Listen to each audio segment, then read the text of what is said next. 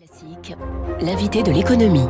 Bon début de journée, il est 7h14. Bonjour Frédéric Leroux. Bonjour François. Bienvenue sur Radio Classique. Vous êtes économiste, gérant global et responsable de l'équipe Cross Asset de Carmignac, société de gestion d'actifs.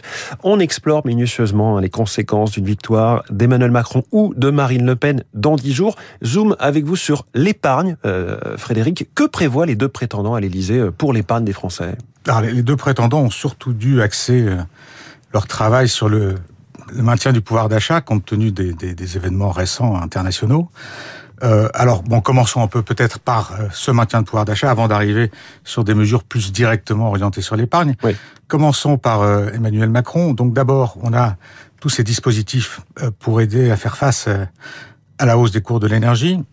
Le chèque énergie, les ristournes à la pompe, notamment aussi et surtout euh, le blocage du prix du gaz pour encore un, un, certain temps. À côté de ça, le triplement de la prime Macron qui permet un petit peu des bonus, on va dire, aux, aux salariés en franchise de, de, de, de charges, jusqu'à 3 000 euros, éventuellement 6 000 dans certains cas, et une réduction d'impôts pour les ménages de 7 milliards. Mmh. Voilà un peu pour le, le pouvoir d'achat. Ensuite, sur l'aspect euh, épargne, on est plutôt en fait dans la, la favori, enfin, favoriser les transmissions. Euh, donc, dans un premier cas, on a euh, notamment augmenté de 100 à 150 000 euh, l'abattement sur euh, sur les successions tous les tous les 15 ans. On a cette idée nouvelle de permettre un abattement de 100 000 euros pour des euh, transmissions indirectes de frère à frère, oui. de tante à neveu, même d'amis à amis. Euh, donc une, quelque chose d'assez nouveau et qui facilite un petit peu voilà toute ces, cette transmission de l'épargne.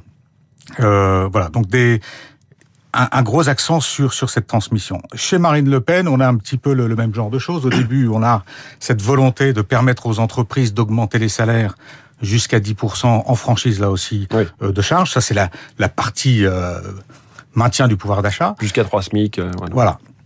Et ensuite, sur la partie épargne, on a d'abord toutes les, les, les, nouvelles règles qu'elle a en tête en matière de, de, transmission. Donc, réduire de 15 ans à 10 ans euh, le, la durée de, entre deux transmissions euh, avec exonération jusqu'à 100 000, 100 000 euros.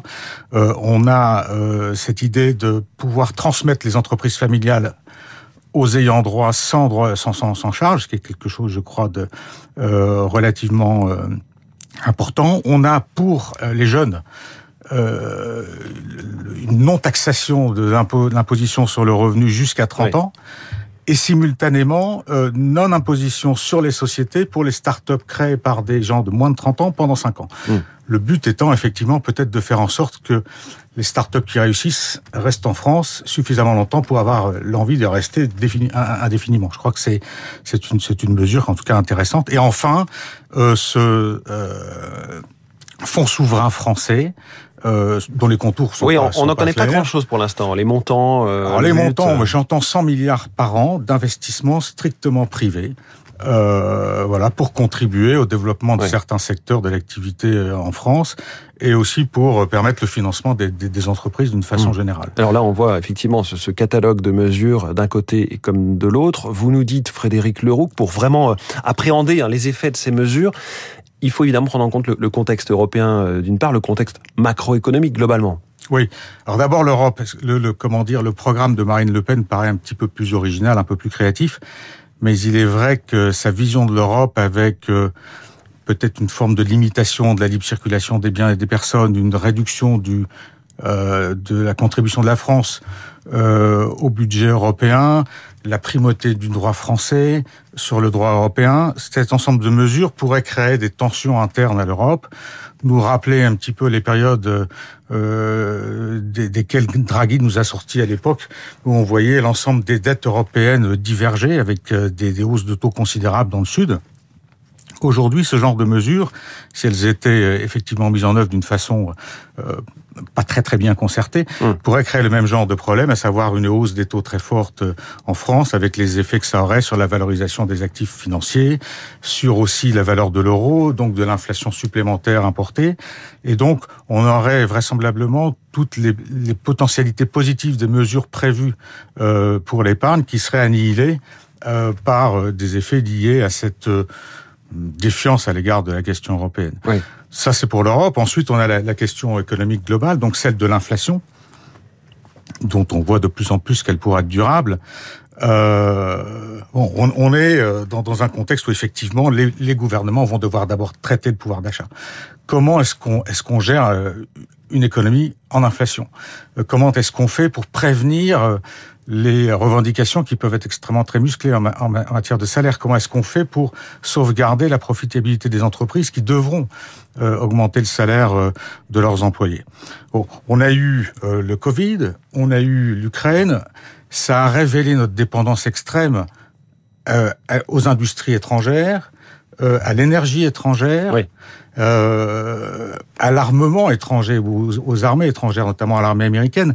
Donc on est dans une période où je crois dans ce contexte inflationniste, où on découvre qu'il faut de nouveau se, se réindustrialiser, euh, qu'on ne peut pas se contenter d'être une start-up nation, mais qu'il faut aussi peut-être redevenir une grande puissance industrielle, oui. euh, investir, euh, comment dire, ré, réimplanter chez nous euh, des belles industries. On, on, a tous les gens qu'il faut pour faire ça bien. On a les bons ingénieurs et on a aussi toutes ces start-up. Pour le coup, cette réindustrialisation, ça a été l'un des sujets un petit peu portés par différents candidats dans cette campagne. Oui, et, et je pense que, que ça s'impose. Et l'intérêt, c'est que cette volonté de réindustrialisation arrive à un moment donné où, où on est dans un, un, mouvement de reflation, en tout cas de réinflation des ouais. économies. Et c'est intéressant parce que si on intègre l'épargne, parce que c'est le sujet du jour, euh, des, des ménages dans cette nouvelle dynamique, on leur permet vraisemblablement, euh, en contribuant euh, à, à, ce réinvestissement industriel en France, à se mettre sur des produits qui vont profiter, ou en tout cas ne pas souffrir de, l'inflation. Tout ce qu'on a connu depuis 40 ans, euh, désinflation ouais. non, et absence d'inflation, euh, ne va plus fonctionner. Donc les placements très très défensifs, l'assurance... Il va y avoir un grand pivot en fait il faut donc aller sur des investissements un petit peu plus risqués, mais qui, eux, peuvent surfer sur l'inflation plutôt que, que d'en subir les conséquences. Donc vous nous dites les Français vont retourner sur les actions ben, C'est ce qu'il faudrait arriver à faire. Alors donc, un grand, un grand fonds, pourquoi pas, auquel on ferait participer le, le, les privés, les Français. Dans le même temps, et ça c'était plus dans, dans les, les, les projets d'Emmanuel Macron, redéployer l'intéressement à la participation de façon à aligner mieux les intérêts des employés et de leur entreprise. Bon, si on a tout cet ensemble qui peut se mettre en place, on voit une situation qui peut devenir très favorable euh, au, à l'épargnant dans un contexte macroéconomique tout à fait changeant. C'est passionnant, je trouve. C'est passionnant et vous nous en avez livré un, bel aperçu. Merci beaucoup Frédéric Leroux euh, de chez Carmignac, invité de l'économie ce matin sur Radio Classique. Il est 7h22, la campagne à toute vapeur, c'est l'info politique.